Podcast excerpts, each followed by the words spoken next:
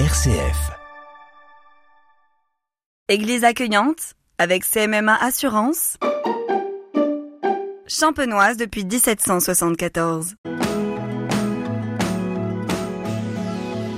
Bonjour, aujourd'hui nous avons une nouvelle fois traversé le département de la Marne pour nous rendre dans le département de l'Aube. Et là on est à la frontière, on est sur la commune de Balinicourt. Auprès de moi, Pierre-Eugène Leroy, bonjour. Bonjour, bonjour. Qu'est-ce que vous pouvez nous dire sur cette église de Balinicourt Eh Bien, cette petite église de Balinicourt est l'exemple même de euh, ce lieu de culte euh, rural euh, qui a des bases relativement anciennes. C'est une, une fondation, on voit les armoiries sous ce porche d'entrée qui nous permet d'entrer dans l'église, les armoiries des familles Crépy et Bossancourt. Le chœur est du XIIe siècle, c'est du beau fin de roman ou début gothique. Ce joli portail date des années 1549. Il y avait autrefois la date au-dessus, elle a disparu lors de la rénovation récente.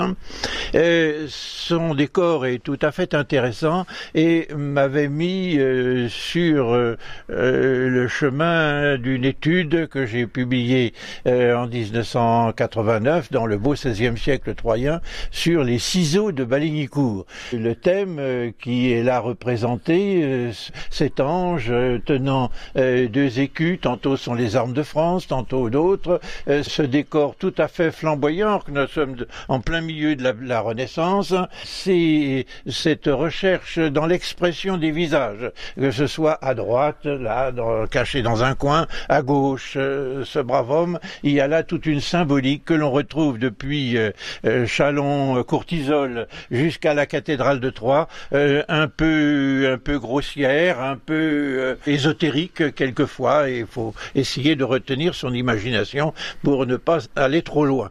Et cependant, c'est ce que j'ai fait car cette église, avec sa gentille architecture d'un chœur du tout début gothique et d'une nef du XVIe siècle probablement offerte par les seigneurs du cru, eh bien il y a un objet tout à fait étonnant qui retient mon attention pratiquement depuis 40 ans. La première fois que je l'ai visité, c'est avec le curé de Chavanges, le dernier curé de Chavanges, et nous, nous faisons le tour de l'église et on regarde ses fonds baptismaux je vois un gars qui se gratte les couilles. Alors j'ai dit, au curé, écoutez quand même, dans une église, il m'a dit, mais qu'est-ce que vous avez besoin de vous occuper de ces choses-là?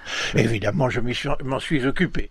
Et donc cet objet m'a retenu, euh, si on le décrit, euh, c'est évidemment un ensemble euh, tout à fait cohérent, visiblement. Vous avez un grand couteau en bas, un double rinceau qui fait le tour de la cuve. D'un côté, il n'est pas feuillu, de l'autre côté, il a quelques jolies feuilles de figuier.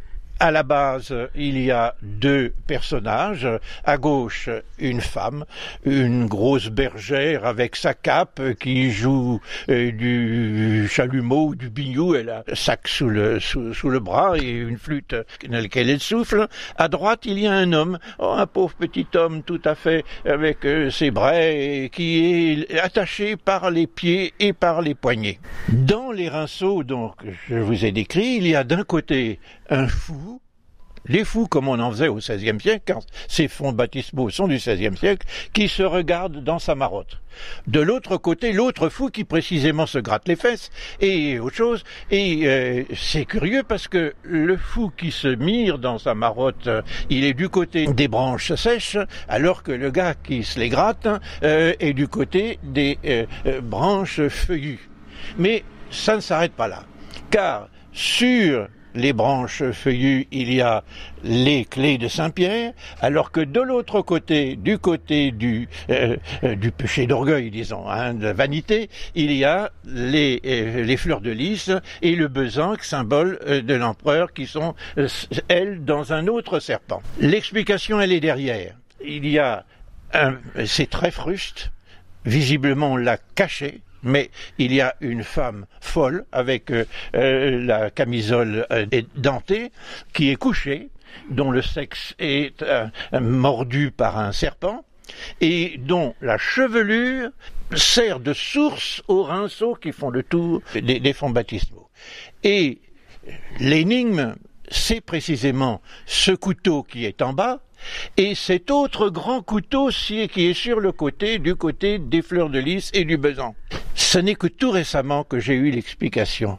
Un beau jour, étant en panne en Alsace, je tape sur mon ordinateur, c'était euh, dans les années 2000, on commençait à utiliser ce merveilleux moyen de, communication, je tape euh, femme, couteau, euh, quelque chose comme ça, et apparaît un renseignement sur les communautés juives du Maroc où pendant la semaine qui précède la circoncision, on enferme la mère et l'enfant dans la chambre et on passe sur les fenêtres et les portes un grand couteau ou un vieux sabre pour chasser Lilith la première femme d'Adam, celle qui précisément a plaqué son bonhomme.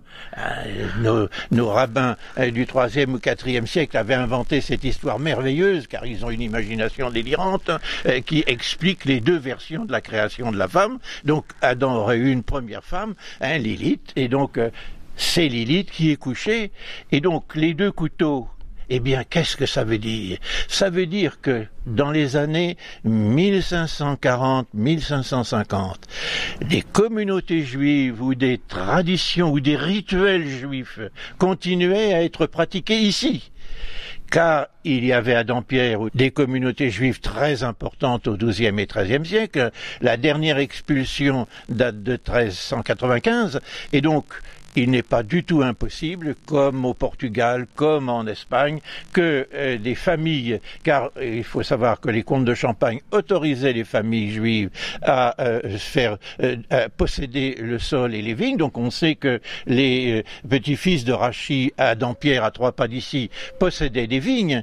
Donc tout naturellement, c'est évidemment une hypothèse qui est hardie, à laquelle j'ai eu beaucoup de mal à me, à me convaincre, à, me, résoudre, parce que bon, c'est sûr que euh, on, a l'impression de s'envoler. Hein. Et donc euh, la, dernière, euh, la dernière preuve, c'est donc ce grand couteau, non pas le vieux couteau, mais ce grand couteau qui ressemblait à une faux, une lame de faux. Et en fait, ce grand couteau, ça s'appelle un Kreismesser. Il y en a au musée juif de Strasbourg. J'ai eu du reste l'accord de monsieur ah. le conservateur qui, euh, donc dans ce musée, il y a un Kreismesser et donc dans son travail euh, qu'il a fait, il cite le propos de Geiler de Kaisersberg, le prédicateur euh, du début du XVIe siècle en Alsace, qui proteste contre le fait que certaines femmes viennent faire baptiser leurs enfants avec un grand sabre sous leur manteau. Ce sabre, c'est précisément un Kreismessin. C'est cet objet de la danse rituelle que l'on faisait pour chasser Lilith pendant la semaine qui précède la circoncision. Alors on peut dire que donc cet objet qui pourrait être juif sert aujourd'hui aux catholiques. Voilà, donc c'est du reste ce qui fait tiquer un petit peu les spécialistes juifs que j'ai pu consulter, à savoir ils m'ont dit c'est pas possible que l'on continue à circoncire au milieu du XVIe siècle.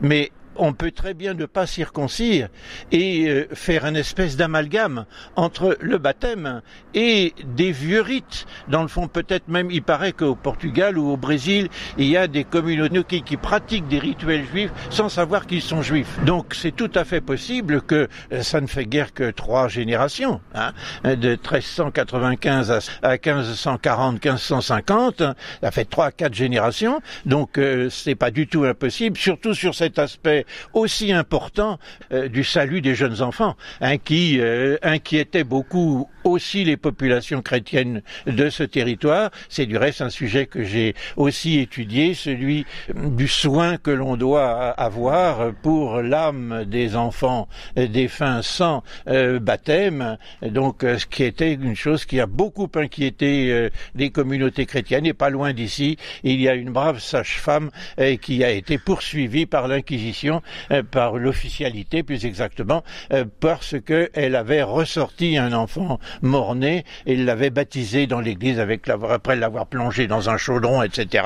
Hein, et donc Notre-Dame de l'Épine était un lieu de répit, un sanctuaire de répit où l'on présentait les enfants mort-nés en espérant qu'elle allait se euh, montrer quelque chose d'une vie, une petite rougeur, un petit bavouillou ou un petit quelque chose dans la couche culotte et qui aurait prouvé que l'enfant était vivant. Donc on appelait le prêtre et on le baptisait Darda euh, euh, en pensant que son âme était désormais sauvée. Alors donc à Balinicourt, donc euh, l'intérêt c'est cette fameuse cuve baptismale. Et puis on peut quand même tourner autour et voir quelques vitraux. Il y a deux ou trois vitraux, mais on peut s'amuser à rechercher les masques et les têtes tout à fait étonnantes à l'intérieur comme à l'extérieur. Il y a des têtes tout à fait étonnantes. Notre artiste n'était pas très très doué, mais il, il avait du piquant. Pierre-Eugène Leroy, ce sont des artistes ou ce sont des apprentis qui ont effectué ce travail?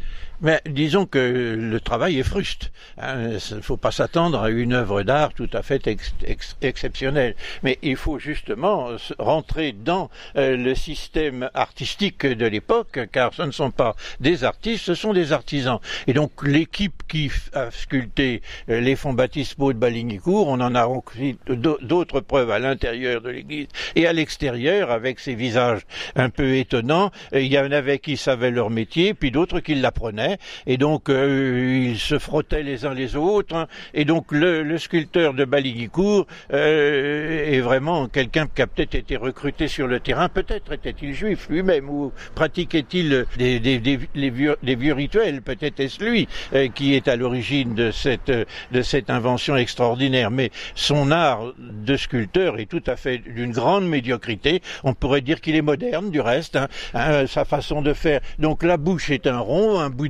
Hein, les deux yeux sont un boudin, le nez un petit triangle, un petit triangle, et voilà, avec ça, il arrive à vous faire un visage extrêmement expressif.